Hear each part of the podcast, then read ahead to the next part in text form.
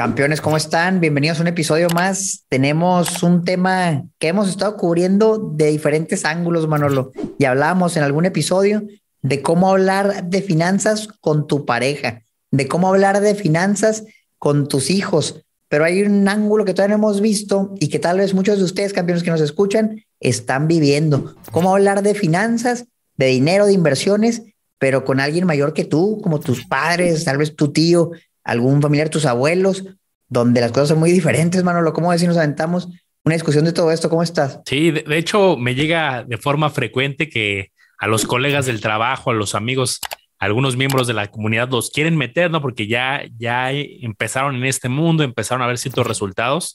Y sí, luego veo que se topan con pared de, oye, pues es que les dije, pero no se interesaron, me tiraron de a loco, me dieron el avión. Bienvenidos a Campeones Financieros. Campeones Financieros. Donde Manolo y Omar hablaremos de finanzas.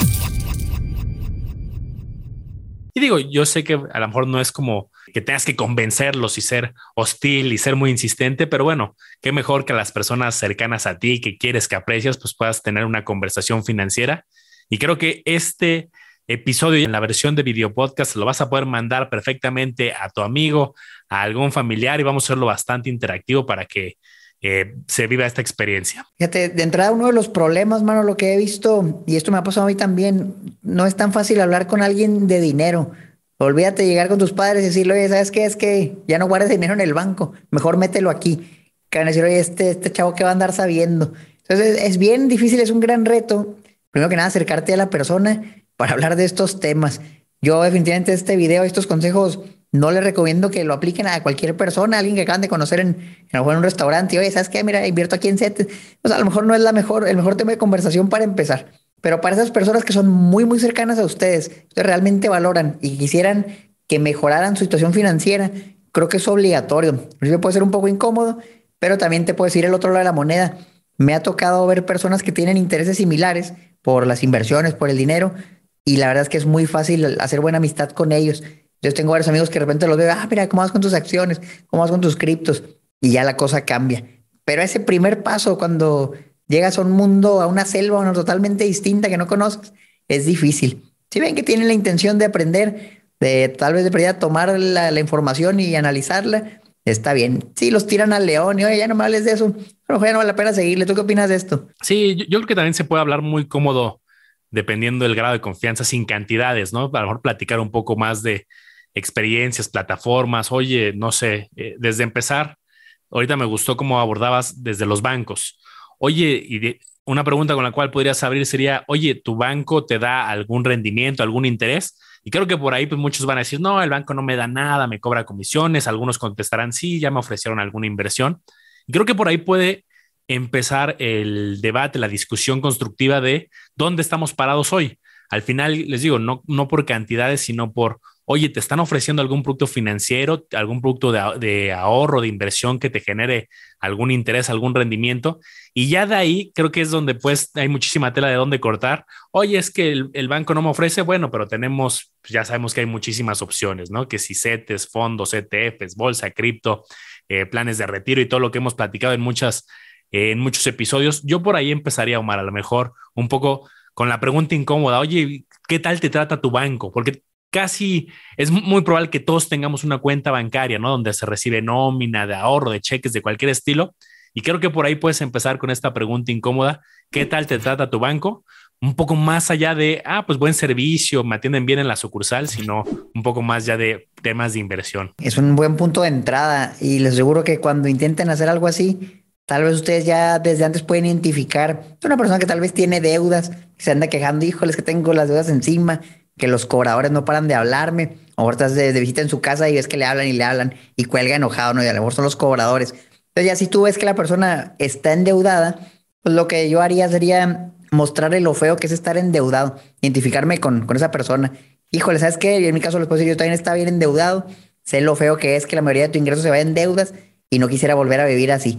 Probablemente la persona se va a identificar y va a decir, híjole, pues qué padre, imagínate si un día no tuvieras deudas, ¿cómo te sentirías? Le puedes preguntar y yo creo que así, hombre, pues qué padre, imagínate ya no tener que pagar esto, sería una chulada. Entonces, una vez que ves la importancia de estar libre de deudas, pues ya vas a querer llegar a eso. Eso ya le puedes decir, mira, pues hay ciertas maneras en las que tú puedes ir poco a poco pagando tus deudas, puedes administrar tu dinero mejor para que no tengas que volver a endeudarte y que no vuelvas a batallar. Yo creo que si le haces ver el beneficio al principio, y esto aplica no nomás en las finanzas, sino en todo, va a ser más fácil que la persona quiera investigar más al respecto.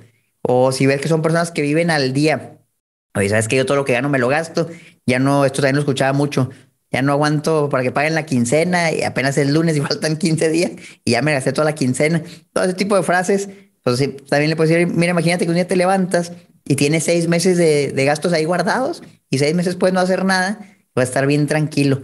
Yo creo que eso te puede cambiar la mentalidad y darte el interés para escuchar todo lo que va a venir después en este episodio. Y yo como comenzaría para también enseñar el, ejercicio de forma práctica, sería también haciéndole ver que no solamente existen bancos, porque luego pasa la respuesta común de es que todos son iguales, todos los bancos son iguales. Pues lo puedes hacer muy sencillo y hay muchos, muchos mecanismos.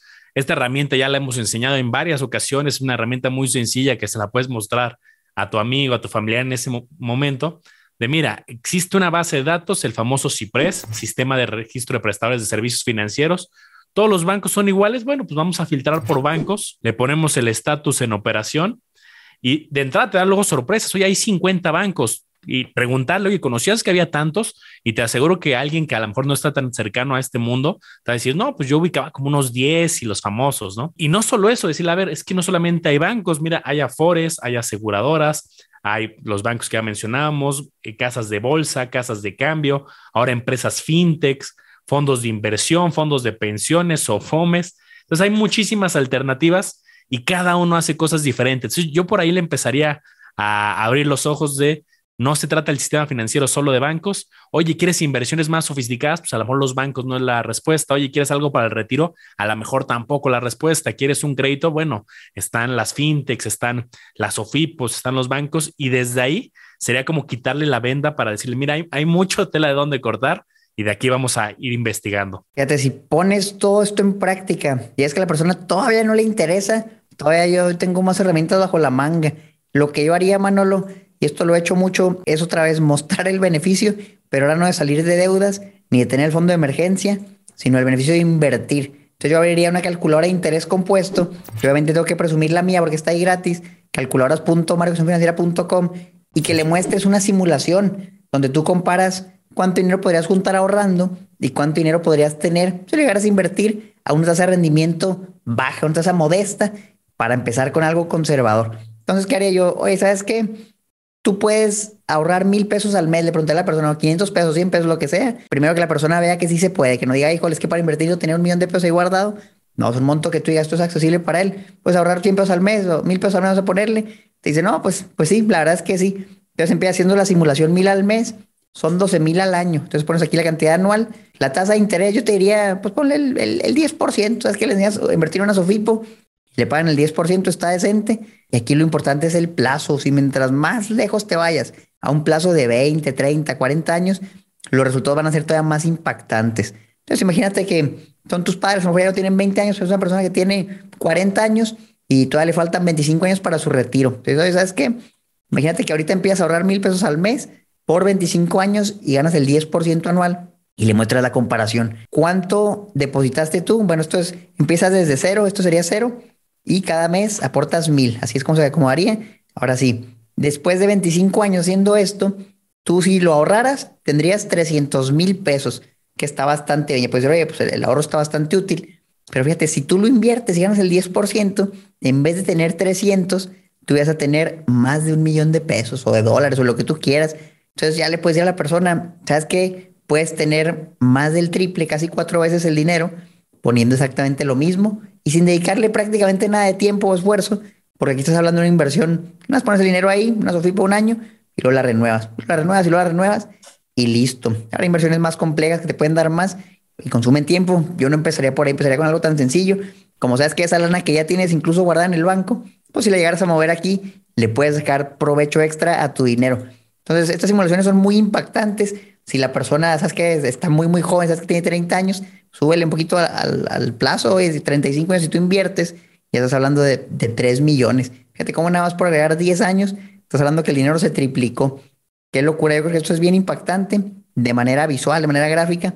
Hecho un lugar en la calculadora, si a alguien tú le muestras esto y dice, no, a mí no me interesa, pues yo creo que no hay nada que hacer. Pero no sé, Manolo, ¿tú qué opinas? ¿A quién no le interesaría tener tres, cuatro veces más dinero en su retiro? Pues yo creo que a todos. Sí, y, súper valioso enseñar la parte de la paciencia y constancia. Sin duda, hay inversiones que de repente dan alegrías, ¿no? Y un año muy bueno, algunos, una temporada en el corto plazo también hay alegrías, pero enseñarle que no hay un camino fácil y, rápido.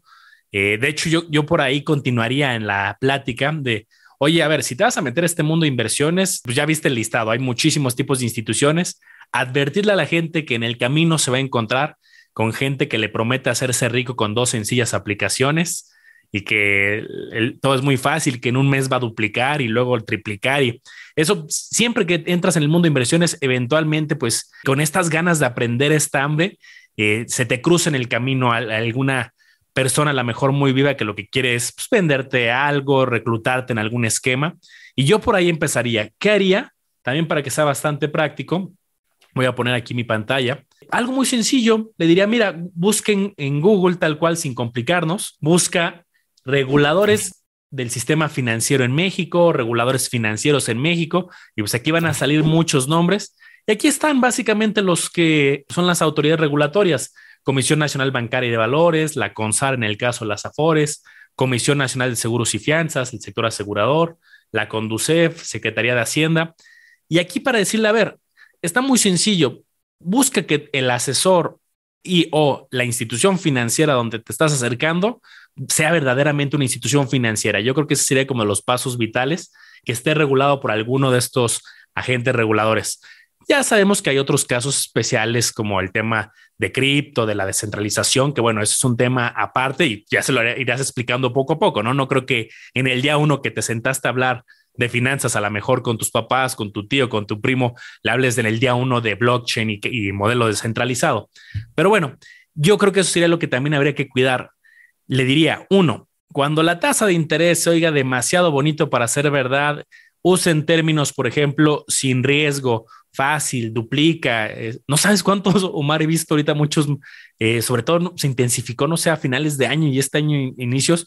Eh, oigan, ¿qué les parecería ganar este porcentaje sin riesgo? Pues de entrada ya sabemos que todas las inversiones tienen riesgo, hasta los mismos CETES, dos bancos el año pasado cerraron, FAMSA y, Ascendo. Entonces luego, ¿cómo salen con 25%, 30% sin riesgo? Esas son las cosas que cuidaría a tu familiar, a tu amigo para que empiece pues, su camino de forma más ordenada. Oye, Manolo, y hablando de esto, ¿qué tal el caso de una persona que hace muchos años intentó invertir y justamente cayó en ese tipo de fraudes, de estafas?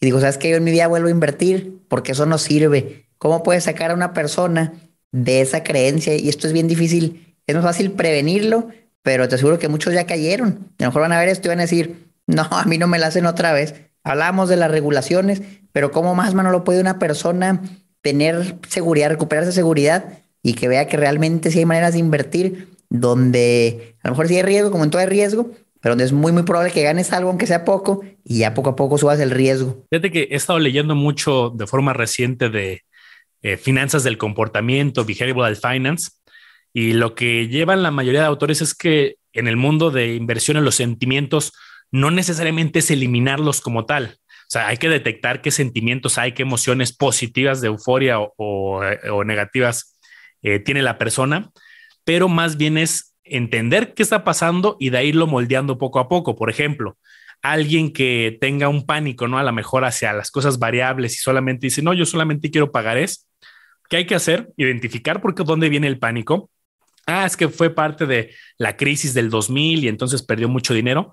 Entonces, es entiende lo que está sucediendo, qué es lo que origina el pánico, si fue un fraude, si fue un crash bursátil, y de ahí, al amor hacer un ejercicio, pues poco a poco decir, a ver, vamos a irle perdiendo el miedo, pruébalo con una cantidad chica, de manera controlada, poco a poco, para que no sea pues, otro eh, golpe así de, fuerte. Yo, creo que eso aplica para todas las áreas. Si estás tú mentalmente con un rechazo, oye, es que me da miedo la oscuridad, pues no lo vas a empujar a un cuarto oscuro, ¿no? Más bien eso, a ver, poco a poco vamos a bajar el tono de la luz y ese yo creo que sería la recomendación, hacerlo de forma controlada y entender qué es lo que está pasando y la educación al final.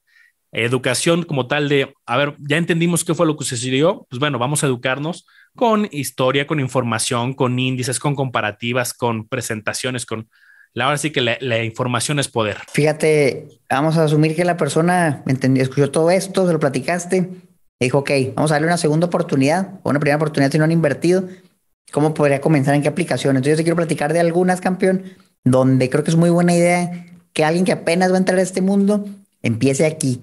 Y yo empezaría con lo más básico, una cuenta bancaria digital. Ahorita hay un banco muy popular, probablemente tú ya conoces, que está haciendo las cosas muy bien. Se llama Hey Banco y a mí algo que me gusta mucho de esta aplicación es que tiene todo ahí, que tú tienes tus cuentas, que tú puedes pagar servicios, puedes hacer transferencias, puedes ahorrar y recibir rendimientos por tus ahorros, puedes invertir en el pagaré bancario, puedes invertir en fondos de inversión, que si bien los hemos mencionado aquí en el podcast y no nos gustaron tanto, bueno, la opción ahí está. Me parece que todo está ahí, puedes sacar seguros, sacaron lo de acciones y luego lo quitaron, a lo mejor rato lo vuelven a poner, pero fíjate qué padre tener todo en un solo lugar. ¿Por qué no te digo, oye, abre la aplicación de tu banco, el banco que sea, y vete al pagaré? Porque probablemente te lleves una muy mala experiencia. Yo te puedo contar, por ejemplo, yo tengo una cuenta en, Banamex y me salió una vez la opción de invertir en un pagaré. Era el modo ahorro. Vaya, puse cuatro mil pesos, Manolo. Ya han pasado, yo creo que perdí unos seis meses. ¿Y sabes cuánto llevo de rendimiento en estos seis meses? Como 40 centavos. Entonces realmente es, algo que hasta me, deprimiría si yo invierto por primera vez en algo así y veo que realmente pues, no estoy ganando nada. Tal vez diría, no, esto no, no, me, no me sirve. ¿Por qué menciono Hey Banco? Porque ahí las tasas sí están decentes. Ahí a lo mejor no van a ser 40 centavos en seis meses, va a ser un poquito más, ahí sí lo vas a notar. Obviamente no te digo que vas a poner dinero y se va a multiplicar, pero algo va a crecer y lo vas a ir viendo ahí poco a poco. Entonces me gusta la herramienta, me gusta que no tienes que ir al banco a abrirla, también bien tedioso. Oye, quiero contratar un servicio, casi siempre vas a tener que ir al banco, firmar contratos de manera física y eso puede ser una pérdida de tiempo. Tal vez tú tienes tu empleo, tienes tu familia y no quieres andar haciendo eso. Bueno, aquí lo haces desde el celular. El celular, 15 minutos te registras. Tal vez se tardan un rato en lo que valían tu información, pero fuera de eso, pues yo creo que está bastante bien una vez que ya tienes la cuenta. Me gustaría para empezar, y yo lo he hecho con varias personas, pues que bajen esta aplicación, la prueben, transfieran algo de dinero y vean cómo se les hace. ¿Tú qué opinas de esto, Manolo? Bien, de, hecho va muy relacionado a, un consejo que, eh, y también un material que les quiero enseñar. Tú ya chuleaste tu calculadora. Déjame recordar un material que usé para una de las semanas del inversionista eh, este evento que yo hago periódicamente. Y hacíamos un ejercicio donde tal cual también era importante diferenciar entre metas de corto, mediano y largo plazo. Aquí lo están viendo en pantalla para los que nos ven, porque no va a ser lo mismo una inversión para una meta a lo mejor de tres meses, de hoy estoy ahorrando para pagar algo en tres meses a estoy ahorrando para mi retiro, para una meta a 10 años, para un negocio, no sé, en ocho años. Entonces yo por aquí empezaría haciéndole ver que no todas las inversiones se van a comportar igual. A lo mejor un pagaré, como ahorita mostrabas en Hey Bank o en cualquiera eh, de renta fija, pues cabe para algunas metas de corto plazo. Oye, ¿quieres ganar más rendimientos? Hay que irnos moviendo a algunas inversiones más sofisticadas que pueden tener más riesgo. También le explicaría la volatilidad. Y aquí pues yo hice un ejercicio muy sencillo. aquí la gente tenía que llenar eh, alternativas. Les ponemos esto como pista, como guía. Oye, ¿por qué CETES directo de largo plazo? Bueno, porque también hay bonos, bonos a 10 años. Hay muchísimas alternativas. Y aquí luego les poníamos aquí en un mapita, este era un mapa de ese momento, de pues mira, hay muchísimas alternativas a Forest, bancos, pero con nombre, para que la gente fuera como agarrando de aquí algunos nombres. Este, DIN, CETES Directo, Cubo, Supertasas, Financiera Sustentable, GBM, Cuspid, lo fuera llenando aquí en la, en la tablita. Este fue un regalo que dimos en la semana el inversionista pasada, que ya viene la versión nueva. Pero bueno, el chiste es enseñarle a tu amigo, a tu familiar, de que hay inversiones de corto, mediano y largo plazo que se comportan diferente y que se vale tener algunas a lo mejor donde buscas tasa fija y otras donde buscas tasa variable, un poquito de más riesgo, de mayor volatilidad con mira a tener un mayor rendimiento. Fíjate, aquí yo creo que sí vale la pena ahondar un poquito más en, cada una de esas opciones o por lo menos de manera superficial, porque también te puede dar lo otro que se llama parálisis por análisis. Y esa es que, qué padre, mira, ya vi que existen 30 opciones diferentes pero ya me asusté, ya me asusté y mejor no invierto en nada porque pues por cuál empiezo. Entonces yo mencionaba una aplicación, yo puedo usar la que sea, pero yo creo que esa es buena. ¿Qué más me gustaría que con lo que comenzaran? Con CETES directos, esa es una cuenta, ya es un poquito más complejo porque ya no está dentro de tu misma cuenta bancaria, sino que tienes que hacer una cuenta aparte. Pero una vez que la abre, pues realmente la operativa es muy, muy sencilla. Entonces, ¿qué les parece si nos metemos aquí? cetesdirecto.com. Se lo muestran a la persona lo llevan de la mano, sobre todo al inicio, porque sí puede ser confuso si nunca has visto esto y te metes y te empieza a salir números, porcentajes y, bonos o bonos y voy a decir, pues, ¿qué es eso? Entonces, tranquilo, poco a poco, le puedes ir explicando, mira, ¿sabes qué es? Esto es un bono y le presta dinero al gobierno a estos plazos y esto es un fondo de inversión que se llama Bondía y ese dinero lo puedes sacar cuando quieras de lunes a viernes en horario hábil. Cosas sencillas. Básicamente aquí el concepto es que te paguen algo por tu dinero y que le prestes al gobierno mexicano y sea relativamente seguro porque está respaldado con nuestros impuestos. Entonces, también explicarle a la persona eso tan importante que es el respaldo. Si bien no hay una garantía como tal, oye, este seguro cubre tu ahorro, imagínate que el gobierno mexicano no te pague. Imagínate lo que pasaría si una persona saca un bono y el gobierno dice, no, yo voy a ir, voy a ser moroso, no lo vas a pagar. Pues olvídate, eso, esa persona lo, lo publica en redes, es algo, empiezan a hacer reclamos, marchas. Es algo que es muy poco probable que pase, a menos que no pueda pagarte y vea qué haces, imprime más dinero, etcétera. Entonces, ¿qué, ¿qué es lo que ustedes consideran más probable? ¿Que el gobierno no te pague o que no te pague un banco o que no te pague una institución financiera privada, una Sofipo, una Sofom, etcétera? Obviamente lo más probable es que no te pague la empresa privada, primero te va a pagar el gobierno. Y si un día el gobierno por alguna razón no te paga, yo creo que menos te van a pagar las empresas privadas. Entonces eso es para que conozcas que el riesgo es muy, muy bajito, muy, muy bajito no inexistente, pero ya te puede dar seguridad de que comiences con algo básico, pongas algo de dinero y veas qué pasa. Lo que es ahí un mes, dos meses y veas si va creciendo o no va creciendo y que lo retires y veas que te llega a tu cuenta bancaria. Ya una vez que agarras confianza, puede haber más instrumentos. Ahorita vamos a mencionar algunos. Yo quiero mencionar nada más uno más. Esto es fácil, tiene su aplicación, su página de internet, no hay mucho pierde. Están, por ejemplo, las Sofipos. También si tú dices, es que no me quiero arriesgar, ¿sabes? Este es el patrimonio como estamos hablando de personas ya adultas, pueden ser personas mayores, pues tal vez ya tienen un capital más grande que cuando uno va comenzando. Son personas que a lo mejor ya llevan 20, 30 años trabajando, pues ya amasaron algo y tal vez lo tienen ahí guardado, aunque no les genera nada todavía. Y si tú dices, yo quiero tener algún seguro, pues se puede decir, por ejemplo, a la Sofi, pues es un seguro bueno de 25 mil UDIs, Manolo, que ahorita ya son más de 170 mil pesos. Entonces también le puedes decir, mira, si tú inviertes menos de este monto y por alguna razón algo malo le pasa a la empresa, resulta que era un fraude, el gobierno te va a regresar ese dinero, no los intereses, pero sí el capital, entonces no vas a perder nada. Y ya tal vez la persona se convence y dice, pues que pierdo, mira, el banco no me da nada, aquí me dan hasta el 8%, por ejemplo, en supertasas.com, no es la única, hay más de 30 en México, son bastantes. Fin, sus cubos son las que mencionamos constantemente, porque sabemos que son buenas, que son sólidas, que muy probablemente el año que sigue todavía van a existir. Entonces, pues echarle un ojo a todo esto, yo creo que es una buena opción. Si quieres ir comenzando, para que es el primer paso. Perfecto, buenos ejemplos, Omar. Y otro que me viene a la mente, por si alguien que está empezando dice, no, pero yo no, no me gustaría sacar mi dinero del banco, me da eh, desconfianza, pues hablas que también tienen los propios pagares, pero también otro instrumento que luego ofrecen poco, depende cada banco y la mayoría de bancos tiene, es los famosos fondos de inversión. Si tú buscas fondos de inversión y pones el, miren, hasta ahí mismo el, el buscador me está sugiriendo BBVA, Santander, Banorte, este, HCBC, etcétera. Pones el banco que, con el que estés trabajando y eso te va a llevar a la página de un instrumento que se llama fondos de inversión muy regulado, donde hay muchísimos estilos de fondo de inversión. Luego me preguntan seguido, Mar, oye, ¿a ti se te hacen buenos los fondos o no? Es parecida la pregunta como si dijeras, oye, ¿se te hacen buenos los bancos o no? o las tarjetas o no. Oye, es que hay muchos estilos de tarjetas. Hay tarjetas eh, corporativas de crédito, garantizadas de débito. Depende de qué me estés hablando. Los fondos es, tú vas a pagar una cierta comisión, una comisión por administración. Esta comisión puede ir desde un 0.20%, hay unos del 1 hasta un 1%, 1,5%, dependiendo del fondo. Y estás pagando porque alguien profesional que trabaja en ese banco o en esa institución financiera esté administrando inversiones.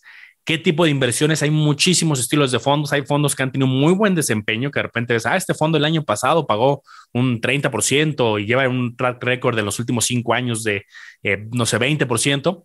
Hay otros que tienen rendimientos negativos, otros que son muy constantes, muy estables, depende en qué, qué esté invirtiendo dentro. No quiero eh, hacer un episodio, luego armamos un episodio completo de a lo mejor de fondos de inversión, porque hay muchísimos estilos aquí en México. Hay fondos temáticos, fondos de por sectores. Pero yo creo que esta es una forma para quien no quiere salirse de su banco, quiere decir, no, yo ya manejo ahí todo, ¿no? Mi nómina, mis transferencias, quiero verlo hasta en la misma banca electrónica. Acércate ahí al banco y pregunta por los fondos y ahí un asesor te debería de explicar fondos de corto, de mediano, y largo plazo, hay fondos de bolsa, hay fondos de materias primas, hay ahora sí que de muchísimos estilos. Puse ahorita BWAP de forma aleatoria, pero les digo, si aquí le cambias el nombre y pones eh, Santander o la que tú quieras, pues te, van a salir seguramente opciones de, mira, fondo elige y pues va a haber de, de todas las marcas. Oye, Manolo, y hablamos de varios tipos de inversiones, pero creo que no hemos hablado de algo todavía mucho más básico, pero que también es obligatorio y es un tema bien difícil de discutir, el tema de los seguros. Hablamos del fondo de emergencia, de las deudas, pero qué tal de estar protegido para que no tengas una emergencia médica, por ejemplo, y tengas que vender las inversiones que estuviste acumulando para saldar esa deuda, si es que te alcanza para pagarla. Entonces ahí es donde entra el tema de estar asegurado, pero que nada, para algún gasto médico, emergencia médica, ya sea por medio del IMSS, del Seguro Popular, del ISTE, de alguna clínica privada, pero que tengas algo y que tú sepas que si te pasa algo, te tienen que internar, tengas una cirugía urgente, porque era un gasto médico, no algo estético, vas a tener un respaldo. Tal vez solo vas a pagar el deducible, el coaseguro, pero son montos que tú ya vas a conocer desde antes y que puedes tener previsto, como tú lo mencionaste en muchos episodios, en el fondo de emergencia. De manera que si pasa algo, pues ahí sacas el dinero y listo, más eso no vas a pagar. Ahora, llegar con alguien y decirle, ¿sabes qué? Necesitas tener un seguro. No te va a ir bien, yo te aseguro que, que no te va a funcionar muy bien, pero ¿qué tal si tú le dices, oye, ¿sabes qué? ¿Qué harías si ahorita sales y te atropellan? Te atropellan y te pasa algo malo y necesitas ir al hospital y que te internen, ¿de dónde pagarías eso? Entonces ya cuando la persona siente el miedo, pues no sé, no, no, sé qué haría, tendría que vender mi carro o tendría que vender una propiedad que me quedaba y ya no sé qué haría después de eso. Cuando siente el miedo, tal vez va a buscar la, la manera de protegerse. Ah, mira, fíjate, si tú sacas un seguro, ya va a aparecer vendedor de seguros, pero no es el caso, realmente esto, esto, es libre de patrocinios y todo, pero sí sirven, es que realmente sí sirven. Si tú tienes un seguro y te pasa algo así, el seguro va a cubrir la mayoría. Ok, bueno, ¿sabes qué? Ya me convenciste, está bien. ¿Sabes qué? Manejo un auto, manejo un auto y ando sin seguro, es más, ni licencia traigo. Pues también, oye, imagínate que un día chocas, y esto pasa mucho en México, no traes ni licencia, no traes seguro de terceros, que entre eso es un delito, te pueden llegar a multar. No sé si te puedan meter a la cárcel, tal vez sí, si ya a matar a alguien en un choque. Entonces, protégete con un seguro que cubra los gastos de la otra persona, de entrada del auto, daños, tal vez, oye, te estampaste en, una, en un poste y tumbaste el poste, bueno, que el seguro, no sé si te va a cubrir eso, pero chécalo en la cobertura. Y por último, después del seguro de, auto o de moto, o si vas en, transporte público, a lo mejor ese no te sirve, el seguro de vida con protección anti-invalidez. Yo creo que de perdida esos tres, sí le tienes que tirar la pedra a la persona para ver si los tiene. Sobre todo, imagínate en el caso de que tú eres un campeón muy joven, no sé, no sé, tengo 15 años y escucho a Manolo y Omar. Y yo ya estoy seguro que necesitamos tener algún tipo de protección en caso de que mis padres me lleguen a faltar. Ah, bueno, oye, papá, ¿sabes que tienes un, seguro de vida? Mamá, tienes un seguro de vida. ¿Qué pasaría si, si algo les pasa y me quedo aquí, me quedo huérfano? Y a lo mejor empieza a sembrarle la espinita de, híjole, pues no, no le vamos a dejar nada más que deudas. Mejor vamos a sacar un seguro. Si algo nos pasa, que eso le, deje un patrimonio a, nuestros hijos. Temas bien difíciles, Manolo, pero que yo sí creo que, vale la pena un, momento incómodo hablando de eso y el resto de tu vida estás tranquilo de que ya lo tocaste, ya todo está bien. Sí, eh, vamos a echarnos hasta incluso a ver si un episodio actualizado de, el del, por ejemplo, el tema de gastos médicos, porque sí, es incómodo, pero qué mejor, ¿no? Que tú sembraste la espinita, lo platicaste. Yo siempre lo digo, a ver, los seguros, muchos de estos, como menciono más, son gastos, ¿no? Y es más padre a veces hablar de inversión, es, más padre enseñarle la calculadora de Omar y ver que si inviertes, como ahorita veíamos pequeñas cantidades, puedes juntar 3 millones, esa plática está padrísima, pero a lo mejor es incómodo, como bien dices, platicar de, oye, y si te enfermas y si chocas y el de responsabilidad civil entonces yo no, como dices Omar, sí sembraría la espinita y ya de ahí pues que vaya investigando cada quien, ¿no? Ese creo que es de las temas obligados. Otro punto creo que relevante es sobre todo la mayoría que tienen un trabajo formal o han tenido algún trabajo formal, a lo mejor esto no aplica tanto para emprendedores, pero si tu familiar o tu amigo eh, trabaja en alguna empresa, en el sistema formal, pues recuerde también que ya tiene un dinero que le está dando eh, el, gobierno en una muy pequeña cuantía, el patrón en una mayor cuantía, incluso él mismo está aportando a las famosas afores. Entonces voy a poner aquí la pantalla otra vez. ¿Qué le deberías de enseñar aquí? Lo más fácil, métete a buscar el indicador de rendimiento neto de las afores. Búscalo en Google tal cual, indicador de rendimiento neto. Nos vamos a la primera página y ahí vas a ver el listado por generación. Generación de, oye, le preguntas a tu amigo familiar, oye, ¿en qué generación estás? Ah, pues soy de la generación, no sé, 80, 84. Te metes a ver cuál es la tabla actualizada y ahí vas a tener los rendimientos netos, es decir, cuánto pagó de rendimiento descontando la comisión que cobran las Afores. Podemos ver, este es un promedio de varios meses, podemos ver que los rendimientos, si bien no, no son eh, espectaculares, no, no son como los que hemos visto en algunos otros instrumentos, pero este es un dinero que ya tienes por normativa, ya tienes por ley, tu patrón está aportando ahí, tú estás aportando, el gobierno está aportando.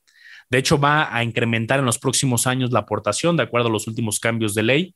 Y entonces, dile, oye, te puedes cambiar a la que quieras. Tu familiar seguramente te va a preguntar, ¿me cambio a la que esté en número uno?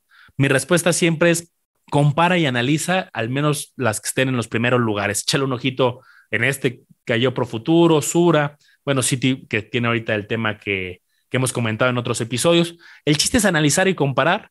Aquí los asesores van a tu trabajo, van a tu oficina, a tu casa, entonces aprovechar para comparar. Que hay más cosas que analizar, el portafolio, la diversificación, el servicio, sin duda, pero bueno, por aquí puedes empezar para ver cómo han ido pagando en el pasado estas 10 administradoras. Fíjate, eso es algo sumamente relevante y es que en algún momento de nuestra vida muy probablemente tal tuvimos un empleo. No importa si fue hace 20 años, 30 años, algo vas a tener ahí y trabajaste en ese momento. Entonces, vale la pena saber administrar lo mejor posible, por lo menos elegir quién lo va a administrar lo mejor posible y que tengas un poco más de dinero a la hora de llegar al retiro. Ahora, algo que no es necesariamente es una inversión como tal, sino que es, es más bien que tú entres a una comunidad. Yo te sugiero que entres, por ejemplo, al grupo de Manolo en Facebook, al mío, al rato hacemos uno en Campeones también, y que veas, o sea, que invites, ¿sabes qué? Voy a invitar a, mi tío, voy a invitar a este grupo, así como lo andas invitando seguro a grupos de memes y le andas mandando cosas, pues mételo algo de educación financiera y que vea que tampoco no es un tema donde hablar de eso es pecado, o sea, realmente que veas que hay, personas que tú puedes hablar tranquilamente de eso, a lo mejor sin mostrar cifras con ciertos límites de privacidad, pero pues puedes platicar de lo que quieras de, dinero. Qué padre que tú entres en una comunidad así y tal vez al principio hasta te da miedo preguntar. Dices, oye, es que me da vergüenza porque siento que voy a preguntar algo bien básico y probablemente alguien ya lo preguntó en ese grupo. Entonces lo buscas y ya tienes la respuesta o vas viendo qué ponen las personas, vas aprendiendo. Entonces eso te nutre mucho porque ya, tienes un apoyo y sabes que tal vez si tú le dices eso a tus padres y a tus papás les da vergüenza preguntarte, porque, híjole, ¿cómo mi hijo va a darse cuenta que yo no sé esto? Bueno, pues ya en el grupo a lo mejor lo puede preguntar de manera anónima y nadie se va a dar cuenta, va a dar más confianza. Entonces sí creo que es necesario, es como un grupo, no sé, a lo mejor no va, no va tanto al caso, pero como un grupo de, alcohólicos anónimos o algo así, donde pues sabes que puedes hablar de, esa cosa que a lo mejor no puedes discutir con más personas. Yo siento que el dinero es algo similar, Manolo, no lo puedes hablar con cualquiera, pero cuando entras a un espacio donde eso se habla, pues puedes aprender muchas cosas, agarrar más confianza y entrar de lleno a este mundo. Sin duda, muy, muy buen consejo. Y algo que también seguramente quien entra a los grupos lo va a ver, pero si no, en tu plática con tu amigo familiar puede salir, te va a preguntar, oye, pero, ¿y eso no es muy riesgoso por el tema de los impuestos? Creo que esa va a ser una de las pláticas eh, que en su momento llegan cuando estás platicando con alguien de inversiones. Y la respuesta yo creo que ahí natural es directa y sí, obviamente tienes que aprender también de impuestos, vas a tener ganancias y como toda ganancia, pues hay, hay que pagar la parte de los impuestos y es ir, a lo mejor no es tu labor, si no eres contador o especialista, no es tu labor enseñar de impuestos, pero pues puedes darle algunos tips básicos, ¿no? Que, por ejemplo, uno de los tips es, oye, no solamente está el tema de pagar impuestos, también hay el lado bonito, por ejemplo, que el SAT te colabore con alguno de tus gastos, las famosas deducciones personales. Eso yo creo que sería obligado comentarlo. Oye, familiar, amigo, dependiendo eh, tiene, puedes que tengas algún gasto que ya estás haciendo en tu día a día, un tema de salud, un tema de educación, eh, algún tema específico de ahorro para el retiro, inclusive lentes, algún tema que sale en este listado de deducciones personales autorizadas, el mismo seguro de gastos médicos mayores, para que el SAT te pueda dar una devolución eh, en tu declaración anual de abril. Y aparte va a decir, ¿todavía tengo que hacer declaración anual? Sí, vas a tener que hacer ciertos procesos que te vas a familiarizar pero muchas veces, claro, depende en qué invierta, es hacer un proceso una vez al año, una declaración en el mes de abril y hasta te pueden regresar dinero de este tema de la declaración. No me voy a poner tan técnico hoy, pero ya lo hemos visto en otros episodios. Hay otras inversiones que sí requieren a lo mejor una declaración más seguido, una declaración semestral, una declaración mensual, pero creo que aquí el chiste no es espantar a tu amigo, a tu familiar de que ahora va a haber más carga fiscal de impuestos. Yo lo veo al contrario. Oye, ojalá que te vaya también en tus ingresos, en tus inversiones, que bueno, pues hay que pagar un poco más de impuestos, pero sobre lo que vas ganando. Sí, eso es lo más importante, que sea sobre lo que vas ganando. Así, mira, ¿quién no prefiere, vamos, por ejemplo, decir, ganar un millón de pesos y pagar 300 mil a no ganar nada y no pagar impuestos? Eh, preferiría pagar los impuestos y tener buen ingreso. Entonces, opciones hay muchas. Mira, campeón, realmente en este episodio podemos mencionarlas todas, pero nunca vamos a acabar.